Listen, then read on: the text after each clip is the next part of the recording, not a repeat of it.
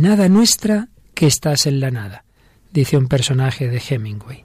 En cambio, Jesús nos enseñó a decir, Padre nuestro, que estás en el cielo.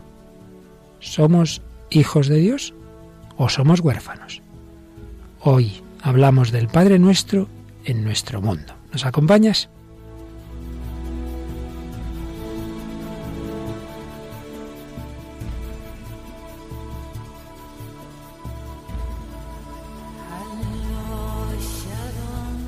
El hombre de hoy y Dios, con el padre Luis Fernando de Prada.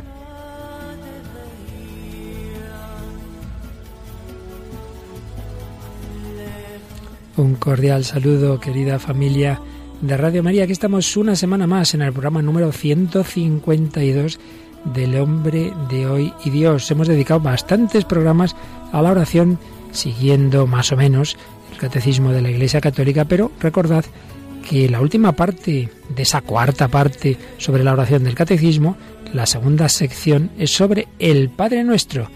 Y ahí vamos a entrar en la oración resumen de todo el Evangelio, el Padre Nuestro.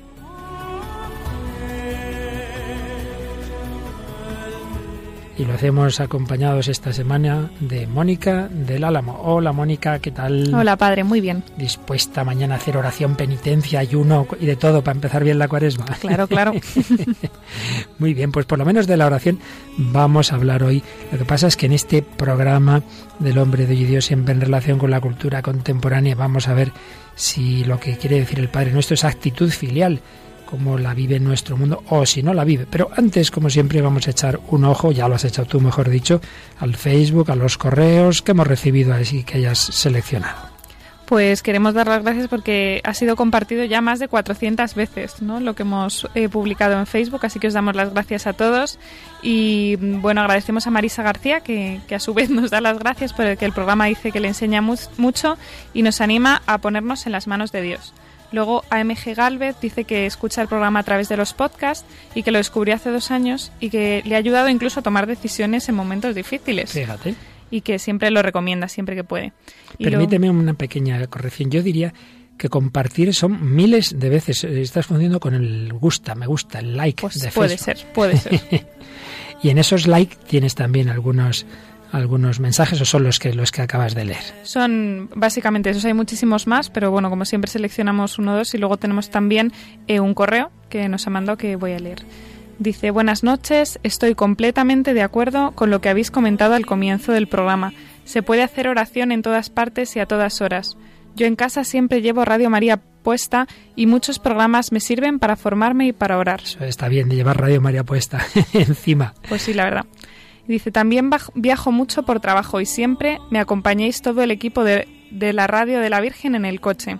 Y cuando cojo el avión y el tren o no se oye bien la radio, para eso están las grabaciones de programas, las conferencias, etc.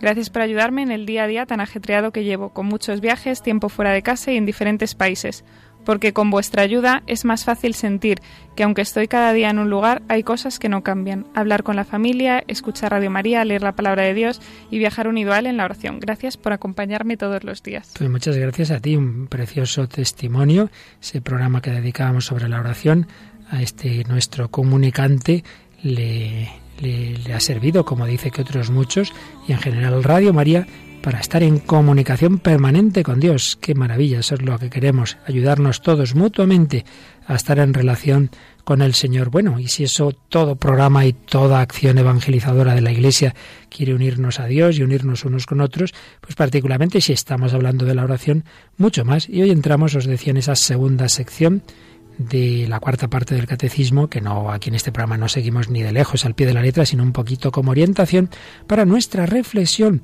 para nuestro diálogo entre la fe y la cultura, para nuestro diálogo entre el creyente y el no creyente, y precisamente hablando del Padre Nuestro, que es el núcleo de, del mensaje cristiano, porque ahí donde se manifiesta esas actitudes del Hijo de Dios, pues tenemos mucho que contrastar con nuestro mundo que presciende de Dios, que no reconoce a Dios como Padre. Y lo vamos a hacer por un lado con un autor famoso, premio Nobel, pero que manifestaba esas actitudes no precisamente cristianas. Estoy hablando de Ernest Hemingway y de un cuento que ya hemos puesto alguna vez en Radio María. Enseguida Mónica nos introduce sobre él.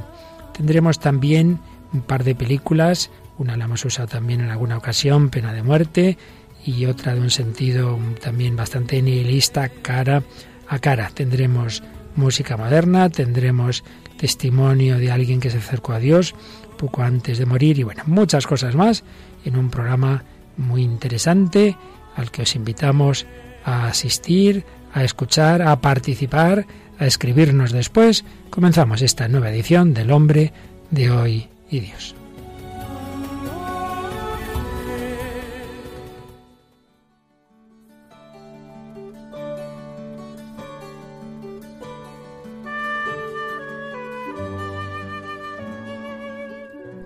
Y en esta reflexión sobre Dios nuestro Padre, sobre el Padre nuestro con el que Jesús nos enseñó a dirigirnos a Dios, vamos a empezar un poco al revés. Vamos a empezar desde las actitudes de quienes no tienen esa fe, de quienes no tienen un Dios al que rezar. Vamos a hacerlo con un cuento de Hemingway, así que antes de, de oír esa dramatización de parte de un cuento de este premio Nobel, Mónica, ¿nos dices algo de quién era Hemingway? Pues sí, la verdad es que seguramente todos hemos ido a hablar de, Hemingway, como has dicho, padre, un premio Nobel de Literatura, también premio Pulitzer, un maestro de los cuentos, ¿no? Pero también es muy importante ver la biografía de, estas personas y en un libro que se llama Intelectuales de Paul Johnson que... Interesantísimo. Es un escritor inglés católico y nos habla de los intelectuales que marcan nuestro mundo moderno, nos cuenta su vida personal, su vida privada. Y dice de Hemingway, pues los datos normales, ¿no? Que nació en 1899 en, en Estados Unidos, en Oak Park, cerca de Chicago. Y, bueno, que había aprendido, se había inspirado un poco en Emerson, que ya sabemos que, que era así trascendentalista, que tenía cierto misticismo. Y además él nace en una familia profundamente creyente, ¿no? que le, le animaban mucho a, hacer oración. Bueno, le animaban o también le obligaban, ¿no? Un poco dicen que incluso cuando hacía alguna trastada le hacían pedir perdón a Dios justo después. Entonces, pues él crece en, en este ambiente, ¿no? su madre tenía un carácter muy fuerte, aunque dicen que, que se parecían mucho probablemente Ernest Hemingway y su madre pero él pues debe sufrir mucho también en este en este ambiente que siente que le obliga porque cuando es eh, adolescente, eh, ya empieza a ser un poco mayor, pues rechaza todo esto, ¿no? Decide que no va, no va a creer. Mm, además se lee un libro de un autor que, demuestra que, dice demostrar, ¿no? Que Jesucristo no, no existe. Entonces, bueno, pues en ese ambiente él se mueve y, y luego incluso, pues bueno, con una de sus esposas que se casa es católica, y él decide, decide convertirse por ella, ¿no? ¿no? No se puede hablar de conversión porque obviamente no estaba nada de acuerdo y su mujer llega a decir que solamente le vio arrodillado el día de la boda y el día del bautismo de su hijo. y, bueno, para que veamos, ¿no? Luego cuando eh, eh, termina la relación con, con, esta mujer, pues rechaza todo esto, no vuelve a ese, a ese ateísmo, digamos, afirmado, porque él está convencido además que la religión era algo que, que hacía daño, ¿no? Que hacía daño al, al ser humano. Entonces, en este ambiente ya sabemos que se, que se mueve también, este odio se, se extrapola en un odio en general a las familias, eh, lo expresa también en sus, en sus cuentos, en sus obras, tiene además ciertas pullas, por así decirlo, contra su madre, eh, que su madre le escribe una carta diciendo, bueno, es que me duele que no seas un buen cristiano, que no todo esto que has aprendido en tu infancia, todas estas cosas se las echa un poco en cara, además a decirle que él no es un hijo agradecido, ¿no? Y entonces Hemingway, para, para él esto es como un, un punto de, decir, vale, se acabó nuestra relación, ¿no? Y, bueno, las personas que le conocían sí que lo recuerdan mucho esto, ¿no? Que tenía como un desarraigo familiar eh, hecho un poco, conseguido un poco a propósito. Y bueno, ya sabemos que, que este autor se suicida el 2 de julio de 1961 y así de, de trágica fue su vida por así decirlo, familiar y también su muerte. Bueno, nos contado muchísimas cosas, la verdad que sí, que tuvo muchas tragedias y todo ello vivido sin fe, pues le fue dando esa actitud cada vez más negativa, que yo creo que tiene mucho que ver con el trasfondo de lo que ahora vamos a escuchar resumido. Es un cuento, ¿verdad, Mónica? Sí, es un cuento que se llama Un lugar limpio y bien iluminado, que se, eh, se publicó en una recopilación de 49 cuentos que que, mm, que recogió él mismo ¿no? en 1938 y que son sus primeros cuentos. Él era un gran escritor de cuentos y pues en entre esta recopilación pues está este cuento tan, tan nihilista que veremos. Entre esos sus primeros 49 cuentos. Un, un cuento que aquí en Radio María hace ya tiempo, resumido, no completo, lo, lo, dramatizamos con el equipo de periodistas de la casa y que nos ha parecido que nos podría venir muy bien como introducción a este primer programa que dedicamos al Padre Nuestro. Escuchamos pues esa síntesis de un lugar limpio y bien ordenado.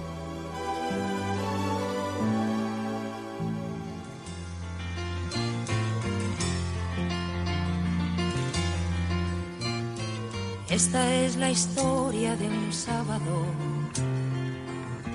de no importa qué mes, y de un hombre sentado al piano no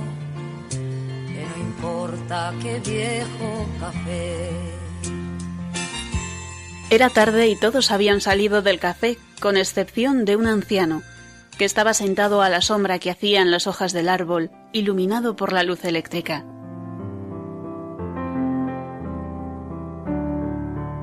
Los dos camareros del café notaban que el anciano estaba un poco ebrio.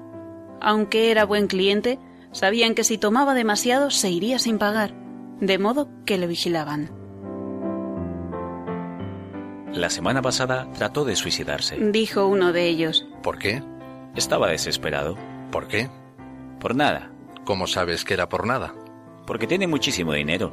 El viejo, sentado a la sombra, golpeó su platillo con el vaso. El camarero joven se le acercó. ¿Qué desea? Otro coñac. Dijo.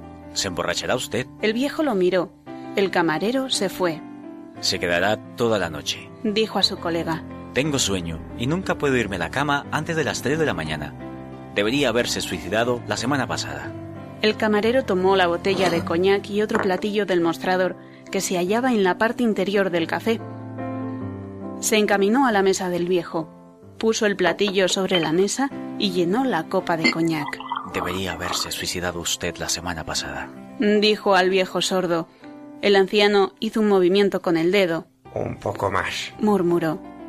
El camarero terminó de llenar la copa hasta que el coñac desbordó y se deslizó por el pie de la copa hasta llegar al primer platillo. Gracias, dijo el viejo. El camarero volvió con la botella al interior del café y se sentó nuevamente a la mesa con su colega. Ya está borracho, dijo. Se emborracha todas las noches. ¿Por qué quería suicidarse? ¿Cómo puedo saberlo? ¿Cómo lo hizo? Se colgó de una cuerda. ¿Quién lo bajó? Su sobrina.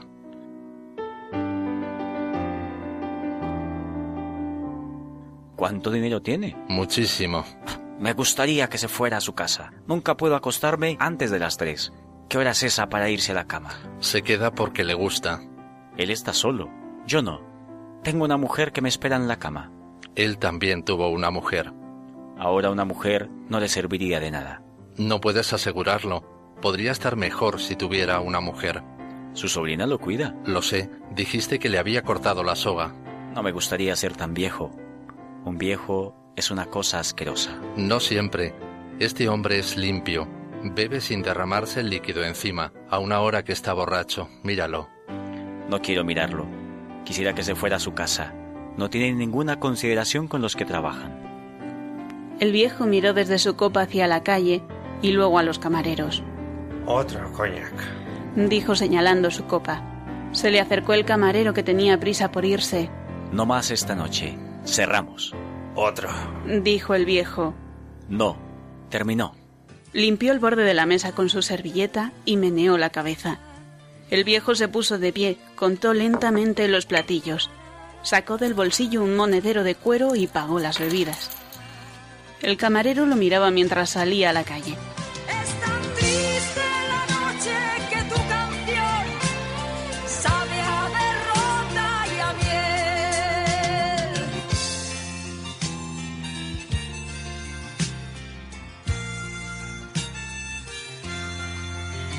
El viejo caminaba un poco tambaleante, aunque con dignidad.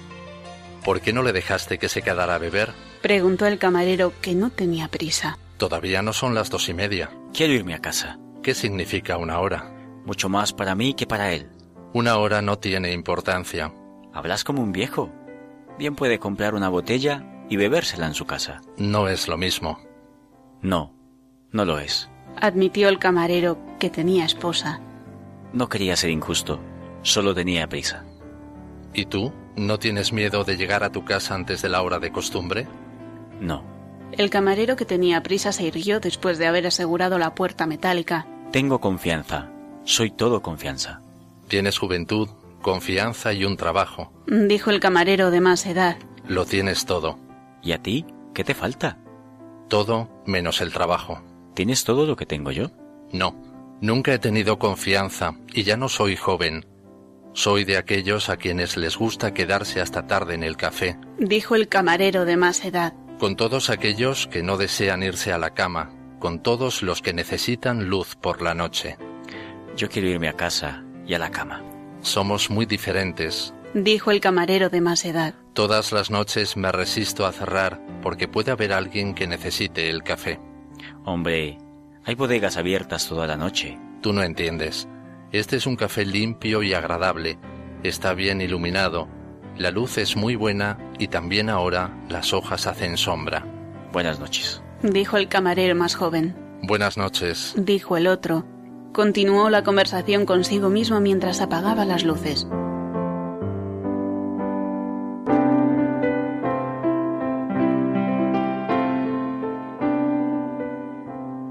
Es la luz, por supuesto, pero es necesario que el lugar esté limpio y sea agradable. No quieres música, definitivamente no quieres música. Tampoco puedes estar frente a una barra con dignidad, aunque eso sea todo lo que proveemos a estas horas. ¿Qué temía? No era temor, no era miedo. Era una nada que conocía demasiado bien. Era una completa nada, y un hombre también era nada. Era solo eso, y todo lo que se necesitaba era luz y una cierta limpieza y orden. Algunos vivieron en eso y nunca lo sintieron, pero él sabía que todo eso era nada, y pues nada, y nada, y pues nada. Nada nuestra que estás en nada, nada sea tu nombre, nada tu reino, nada tu voluntad, así en nada como en nada. Danos este nada, nuestro pan de cada nada, y nada a nuestros nada, como también nosotros nada a nuestros nada, y no nos nada en la nada, mas líbranos de nada, pues nada. Ave nada, llena de nada, nada está contigo. Sonrió y estaba frente a una barra con una cafetera a presión brillante. ¿Qué le sirvo? preguntó el barman. Nada. Otro loco más, dijo el barman y le dio la espalda.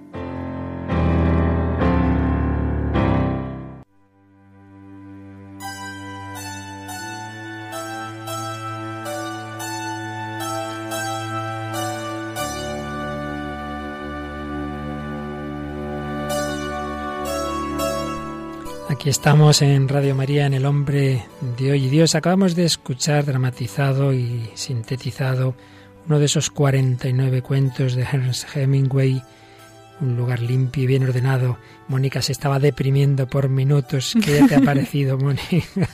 Bueno, como la verdad es que eh, es curioso verlo en paralelo a su biografía, ¿no? Porque claro, obviamente con, con la vida que tuvo, ¿no? Y ese ese rechazo voluntario a todo tipo de esperanza, pues mm, claro que sale así, ¿no? Está nada por todas partes y, y es curioso cómo, cómo se pone, eh, eh, o sea, el, el, camarero de más edad casi presenta el café o el, esa especie de ese lugar limpio y bien iluminado como un sitio de cierta esperanza dentro de la nada. O sea, lo dice, vienen aquí a estar, pero también es un, o sea, es un desahogo como el del alcohol, ¿no? Muy, muy vacío.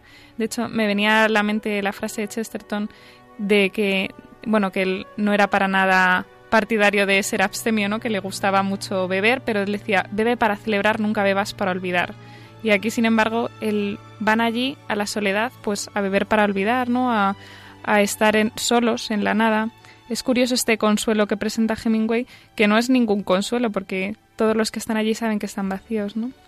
Está ese vacío, está ese intentar tapar el vacío con el alcohol, por supuesto, llegar a ese suicidio que él, el autor, Hemingway de hecho llegó, y que aquí se nos ha hablado de que el anciano lo intentó, fue una sobrina la que impidió que se consumara, pero ¿por qué? Si tiene un montón de dinero.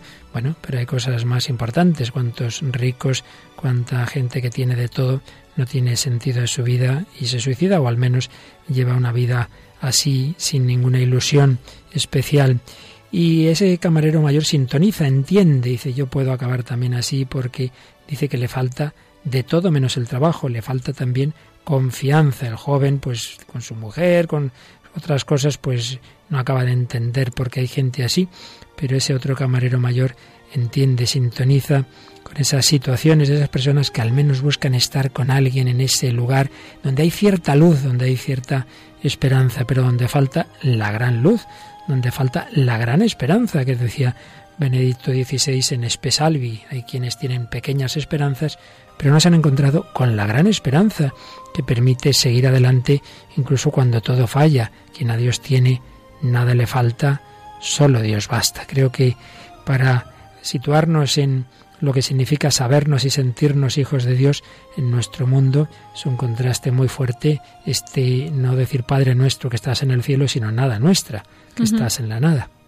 Es negar totalmente que haya un Padre, ¿no? Esperándote al, al otro lado. Es, es, mm, es que es duro, ¿eh? Negar la paternidad así tan, tan de repente. Sin duda que sí. Y sin embargo, pues estamos hablando de ese núcleo del cristianismo, pero que empalma con una necesidad de todos los hombres. Una persona no sabe quién es si no sabe a quién pertenece, a qué padres, a qué pueblo, su, su relación biográfica y biológica con una madre, un padre, un hogar.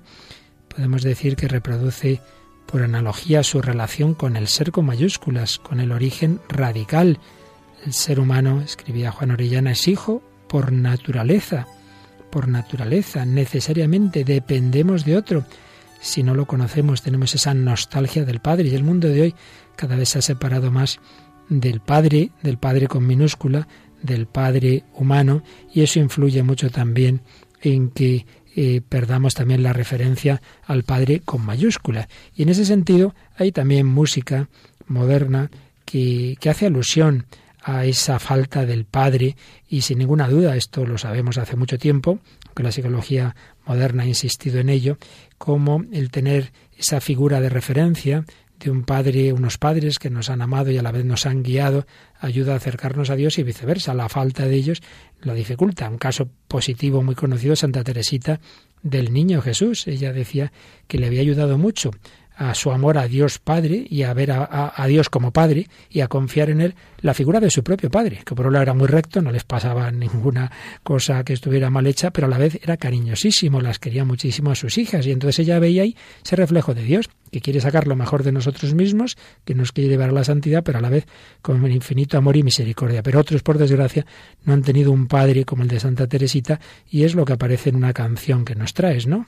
Sí, es una canción que se llama For the Love of a, Daughter, que es como por el amor de una hija, y es una canción de Demi Lovato. Demi Lovato es, es una cantante y actriz eh, muy joven, tiene pues en torno a los 23 años y debutó, por así decirlo, es conocida por sus series en Disney Channel, ¿no? Luego ya pues sacó sus, sus discos y pues ya ha estado en pues de jurado en programas de Factor X y todo en, en Estados Unidos, pero es curioso porque es una chica también que ha sufrido mucho, que ha tenido problemas pues yo no sé si eran de bulimia o si eran de algo, algún tipo de, de, crisis. Y esta canción la escribe sobre la relación que tenía ella con su padre, ¿no? Que debía tener problemas con el alcohol, yo no sé si las abandonó alguna vez o... Bueno, era una situación complicada, ¿no? Esta canción sale en 2011 en un, en un álbum que se llama Unbroken y, eso, y la canción es, es muy expresa como ese drama, ¿no? Decir que quiere con todo el corazón a su padre, pero que no le perdona, no le puede perdonar lo que ha hecho, ¿no? Con, y, y le echa en cara si por el amor de una hija, ni siquiera por el amor que ella le tenía, era capaz de dejar esa botella, de dejar esa actitud que tenía, ¿no? Pues escuchamos For the Love of a Daughter de Demi Lovato.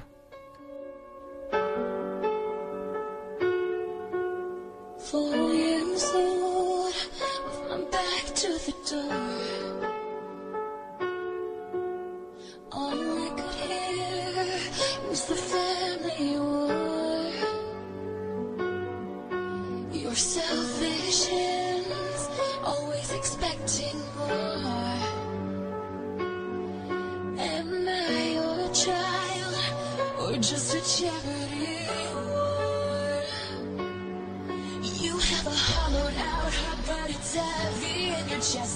shows.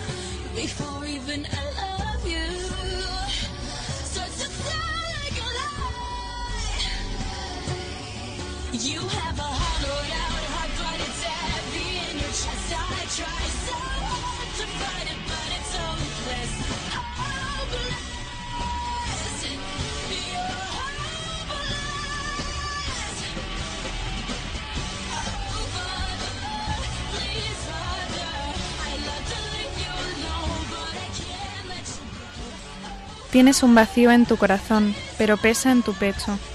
Me esfuerzo para pelear contra ello, pero no hay esperanza. Sin esperanza, no tienes remedio. Oh Padre, por favor, Padre, me, dejaría encantaría dejarte solo, pero no puedo dejarte ir. Oh Padre, por favor, Padre, deja la botella por el amor de una hija. ¿No recuerdas que soy tu pequeña niña? ¿Cómo pudiste alejarme de tu mundo? ¿Te encontraste con la, con la carne y con tu sangre? ¿Pusiste tus manos en las que juraste que amabas?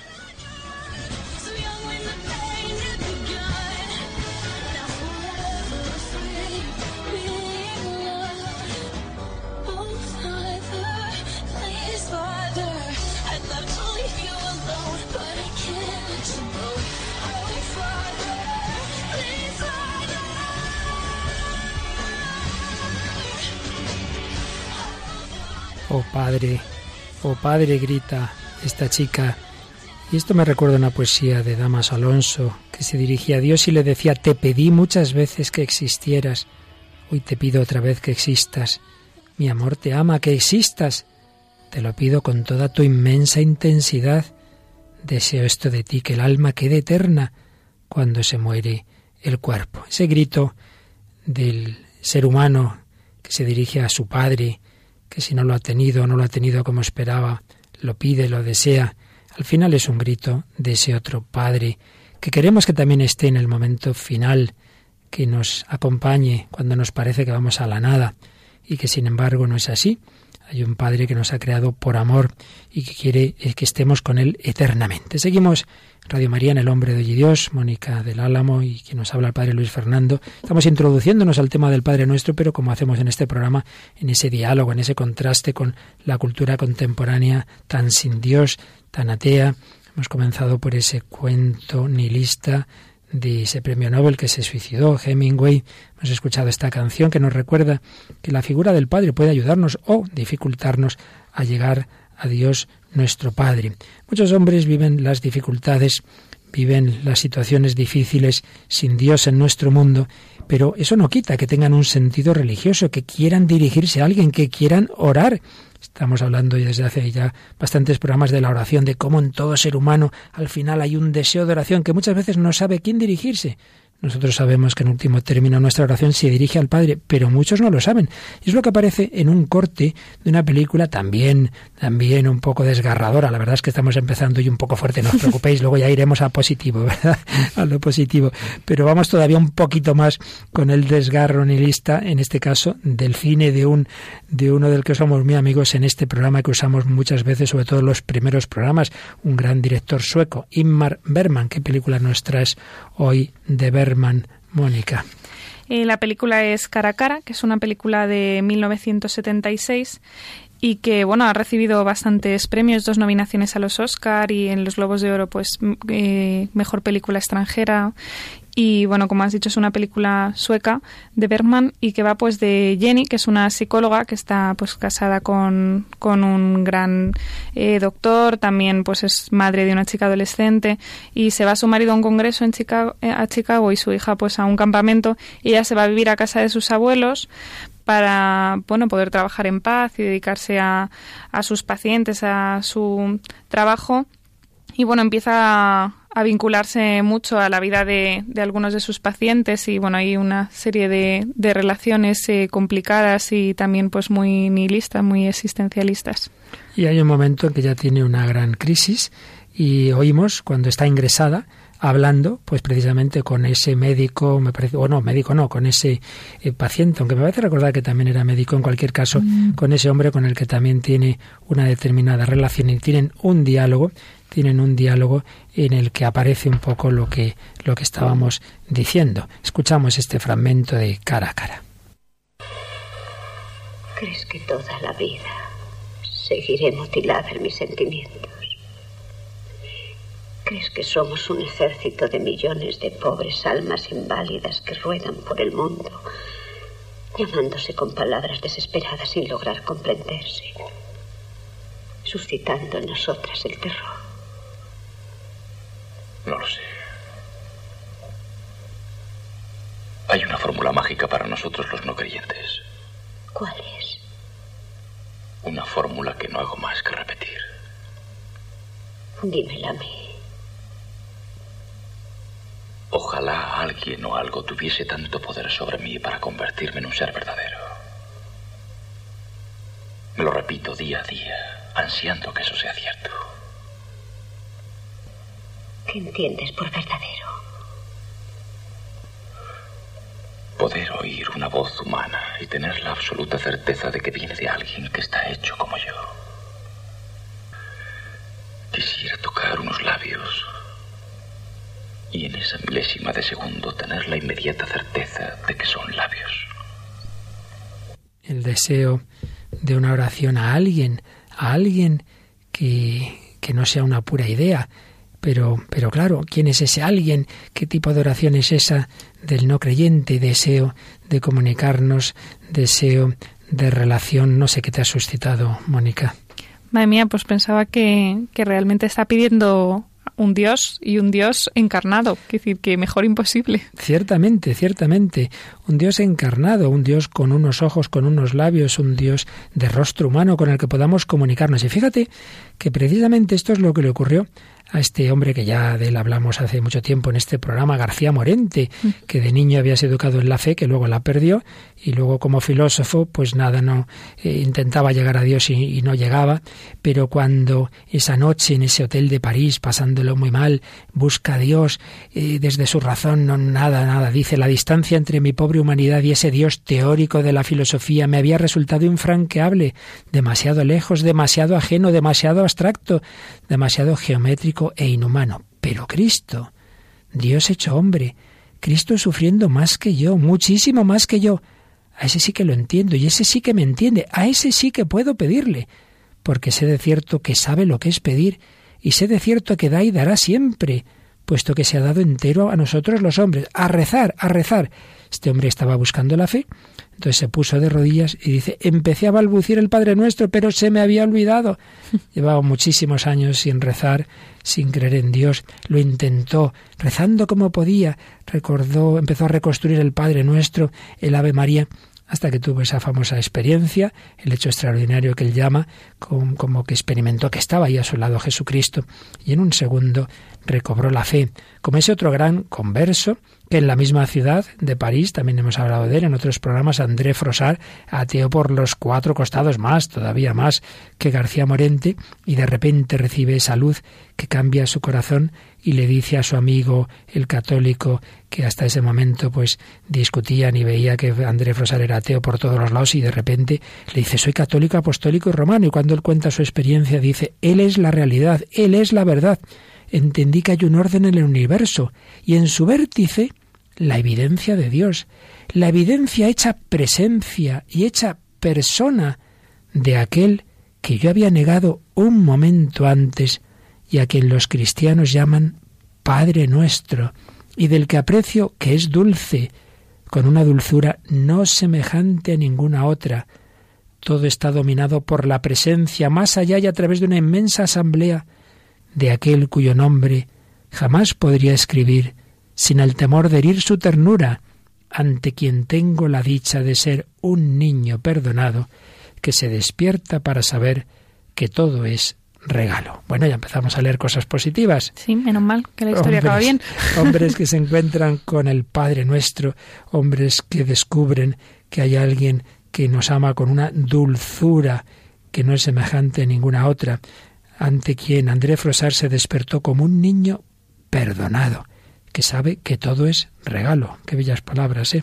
Sí, la verdad es que sí, después de, de, verlo descarnado del existencialismo y ver que no está el Padre. Y luego es curioso que a través de esta nada sea Dios capaz de sacar algo, ¿no? De, de este deseo que, que representa la película, decir, bueno, es que necesito esto, necesito algo que me demuestre que yo soy verdadero y que es un deseo que, que, realmente está ahí en el hombre y que luego ese deseo pues sea capaz de, de ser llenado si queremos, ¿no? Es curioso que, que aquello que buscamos pues pues lo, se puede llenar, ¿no? Esa esperanza que, que, bueno, que niegan los existencialistas, que niega todo estamos, esto tan... Estamos hechos para Dios, lo que hace falta es que nos encontremos con Él. Algunos se encuentran en situaciones de plenitud. André Frosar estaba bien en ese momento de su conversión, uh -huh. no le faltaba nada, no echaba de menos a Dios. Luego se dio cuenta de lo que le, le, faltaba, pero que no era consciente. Sí, que además una persona que no le habían educado nada en la fe, nada. o sea, que es que dice que no había iglesias en su pueblo. Nada, como... nada, nada. Hay, a veces pensamos que el no creyente está siempre amargado, buscando a Dios. No, hay personas que no, que la vida les va bien y que hasta al menos hasta ese momento de su vida no han sentido la necesidad de Dios. García Morente sí llega a ese momento de crisis, de, guerra en España, de muerte de seres cercanos, etcétera, y estaba en un momento de angustia. Pues cada uno tiene su momento positivo, negativo. Dios nos habla en el dolor, Dios nos habla también en, la, en los momentos buenos. Cada uno tiene su momento, como la tiene el protagonista de otra película que también hemos puesto ya otras veces en Radio María, pero que hoy no me resistía a repetir este corte porque desde luego es que vamos, si tiene que ver con un tema es con el tema de hoy. Hablamos de la película Pena de muerte, que es una película estadounidense de 1995 dirigida por Tim Robbins y que está protagonizada por Susan Sarandon y por Sim Penn y que bueno que está basada en un hecho real, ¿no? Eh, la hermana Helen Pregin, no sé cómo se pronuncia eso, eh, era la consejera espiritual de Patrick Sonier, que era un homicida condenado a muerte en, en, Luisiana en 1982 por asesinar a dos adolescentes, que él siempre dijo que él no había sido. Y pues esta hermana no cuenta cómo, cómo es, luego será la primera persona a la que verá ser ejecutada, ¿no? Y que ella veía en él esos pobres a los que nos manda servir Cristo y, y, cómo le acompaña e intenta que se salve, que le perdonen, que todo tipo de, de cosas y este sufrimiento de, de, esta persona condenada a muerte. Y escuchamos esa escena, yo creo que es la escena clave de la película, que ya después de todos los intentos porque se le conmute la pena de muerte no lo consiguen y están en el último diálogo la hermana y el condenado antes de que ya poco tiempo después vaya a salir hacia el corredor de la muerte. Ella ha creído en su inocencia y en ese momento este condenado le dice lo siguiente. Ese chico. Walter. Sí.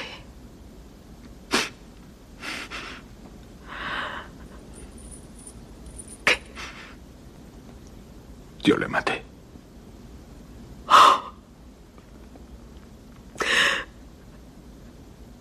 ¿Y Hope?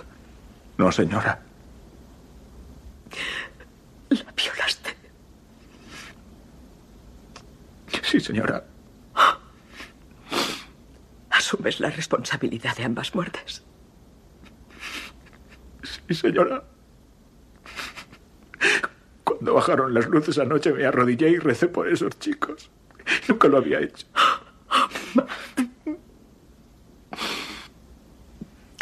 Hay cierto dolor que solo Dios puede aliviar. Hiciste algo terrible, Matt, algo terrible. Pero ahora tienes dignidad. Nadie puede quitarte eso. Eres un hijo de Dios, Matthew Ponsel.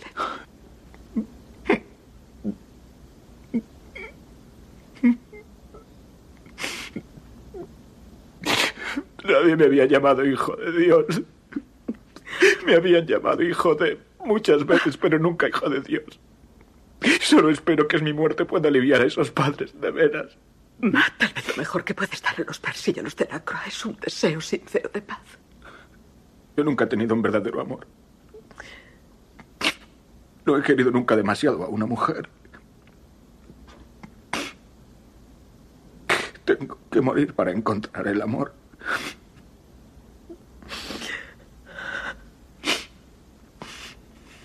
Gracias por quererme. Tú también, tú que me has reconocido haber matado a una persona, pero tú también eres hijo de Dios. Tú puedes rezar, tú puedes hablar con el Padre. No, no te dirijas a la nada. Padre nuestro, perdona nuestras ofensas y encuentra a Dios, aunque sea al final de su vida, que tenga que morir para encontrar el amor. Y fíjate si hay personas que no les ha ayudado los padres, como veíamos en, o oíamos en la canción anterior, la Iglesia suple muchas veces a esa figura paterna y materna a través, en este caso, de esa religiosa. Ha encontrado el amor, el amor reflejado de Dios en esa religiosa. Por eso le dice, gracias por quererme. Una escena síntesis del Evangelio, ¿verdad, Mónica? Sí, y además eso es lo que decías, que es reflejo de ese perdón de Dios, que dices, bueno, haga lo que haga, siempre decimos, haga lo que haga, Dios me perdona. Bueno, pero aquí vemos un, un pecado real y un muy, muy real y muy duro, ¿no? Que pues muchos no seríamos capaces de perdonar quizás, pero sin embargo se ve aquí esa, el papel del hermano de decir, bueno, vale, lo has hecho, está fatal, horrible, espantoso, te arrepientes, y dices, sí, decía ella, vale, pues ya está. Tú también eres hijo de Dios. Nunca perdamos esa esperanza. Nadie te puede quitar esa dignidad. Serás un criminal, pero tú también eres hijo de Dios. Dirígete al Padre con confianza. Traemos una vez más a Kelly, no hace falta que lo presentemos, ya hemos introducido sus canciones la semana pasada y en otras, en otras ocasiones, que interpreta, que canta, que grita con un, con un acento tremendo. Es un concierto en directo. Las palabras de Jesús al Padre en Gesemaní. Abba, Padre, Abba, Father. Vamos a escuchar a Paddy Kelly en este, en este gritarle al, al Padre.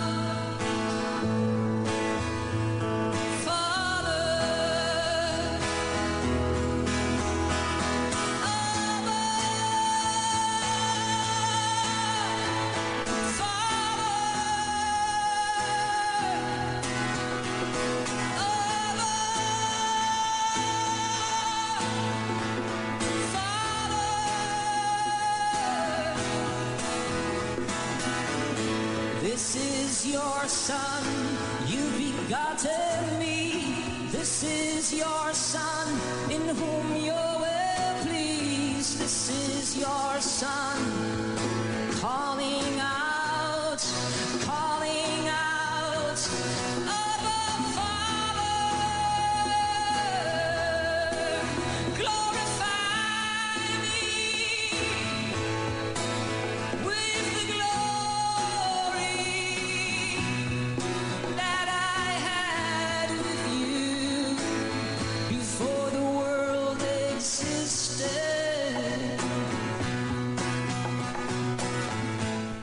Abba Father Jesús hablaba con su Padre.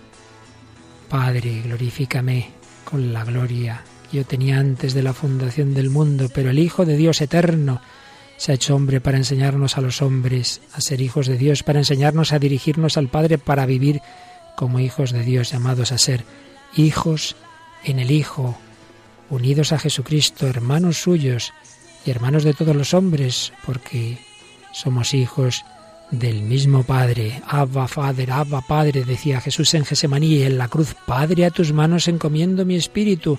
En el dolor y en la alegría, Jesús siempre se sabía hijo del Padre Eterno y a nosotros nos ha hecho hijos adoptivos y por eso podemos decir, Padre nuestro, Abba, Father. This is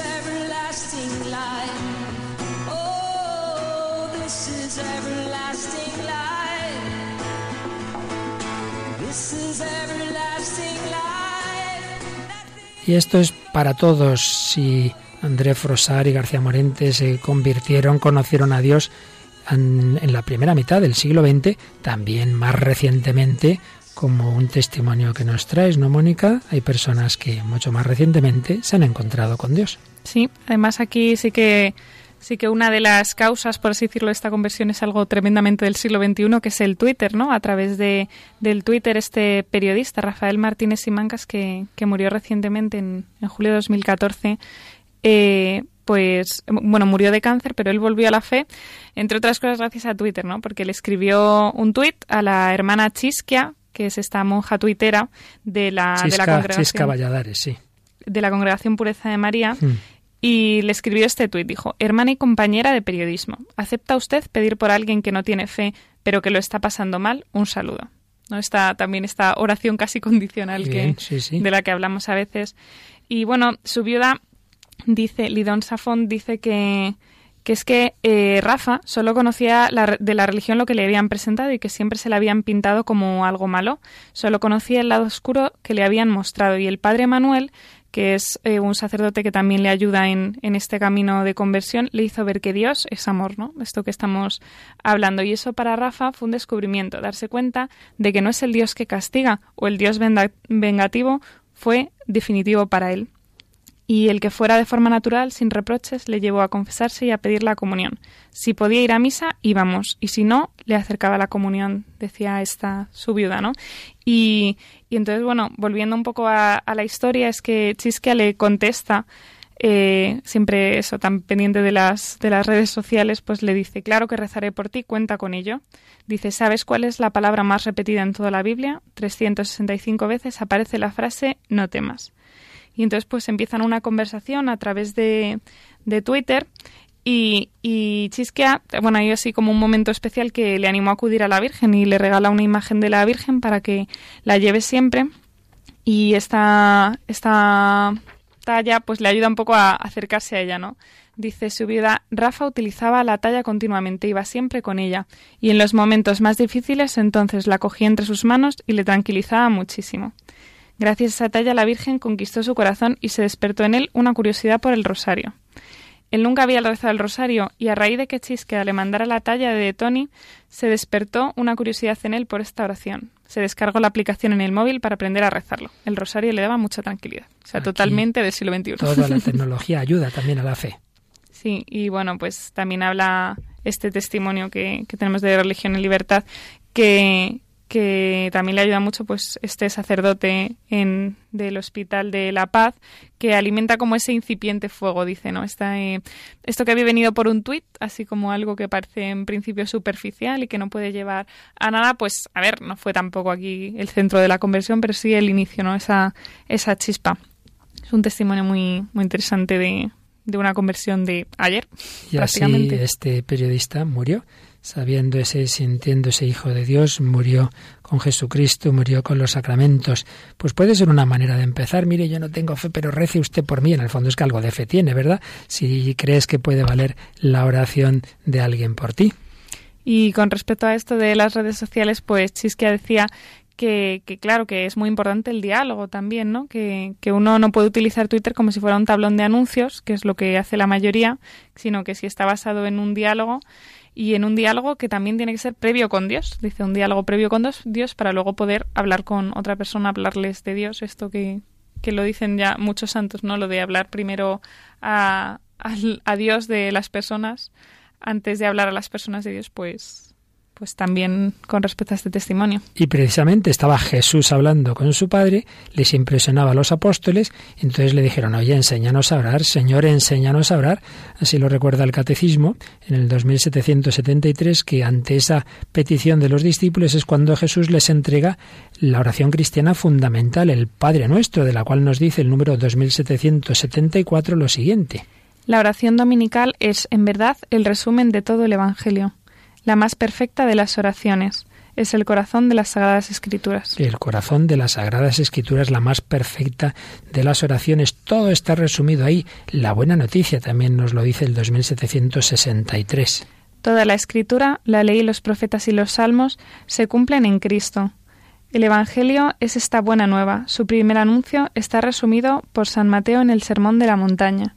Pues bien, la oración del Padre Nuestro está en el centro de este anuncio. Está en el centro de este anuncio. Somos hijos de Dios, no venimos de la nada, no vamos a la nada, venimos del amor de Dios, vamos hacia el amor de Dios. El camino es Jesucristo, camino, verdad y vida. No somos huérfanos, somos hijos de Dios. Una vida llamada a vivirla en la fe, en la esperanza, ni el ojo vio, ni el oído yo, ni cabe en corazón humano lo que Dios ha preparado para los que le aman. Y por eso con Julian Green podemos decir, incluso cuando el camino es oscuro y el horizonte se pierde en las tinieblas, qué deliciosa seguridad saber que somos amados por la luz y por el amor. Este es el Evangelio, es el anuncio de una vida desde la misericordia, no desde el resentimiento, no desde la desesperanza, y además, sabiéndonos amados, podremos amar. ¿Para qué sirve la vida si no es para ser donada? Decía San Juan Pablo II, que se apoyaba en Jesucristo, no tengáis miedo, que vivía como hijo de Dios y nos enseñaba a todos a vivir así. Pues qué mejor manera de terminar este programa introductorio sobre el Padre Nuestro que oírle a San Juan Pablo II cantar el Padre Nuestro en latín, rodeado de jóvenes que le aclamaban. Pater noster, pies in celi, sanctificetur nomen tuum, adveniat regnum tuum, fiat voluntas tua, sicur in cielo ed in terra. Pane nostrum quotidianum da nobis hodie, et dimitte nobis levita nostra, sicur et nostri vittimus, debitoribus nostri, et ne nos induca in tentatione, se libéranos, amado.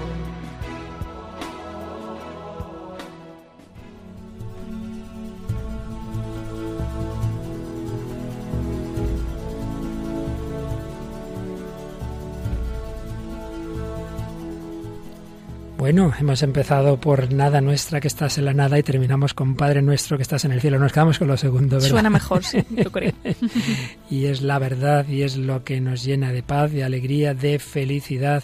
Hijos de Dios, en los buenos momentos y en los malos, también en la cruz, Padre, a tus manos encomiendo mi espíritu, pero sabiendo que estamos en manos del Padre, podremos vivir con alegría, podremos vivir con esperanza, podremos gritarle a Dios, podremos agradecerle, podremos vivir siempre como hijos suyos. Hemos empezado así este comentario al Padre Nuestro en el nombre de Dios. Seguiremos el próximo día si Dios quiere y como siempre os agradeceríamos vuestros comentarios, vuestras sugerencias que podéis enviarnos por carta postal ordinaria de toda la vida o como veíamos en el último testimonio usando la tecnología eh, de los últimos años.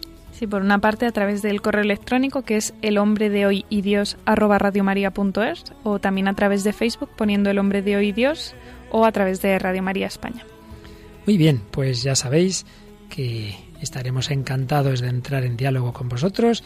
Hoy hemos estado Mónica del Álamo, servidor Padre Luis Fernando de Prada, en el control Juan Manuel, que era también uno de los que interpretaba a un personaje del cuento de Hemingway junto con otros compañeros suyos, Luis Eduardo, Rocío, en fin, todos, también Roger hacía del anciano, el que estaba bebiendo, pues todos estamos aquí en esta familia ante hijos de Dios, en esta familia de Radio María, que os desea las mejores bendiciones del Señor y hasta el próximo programa, si Dios quiere.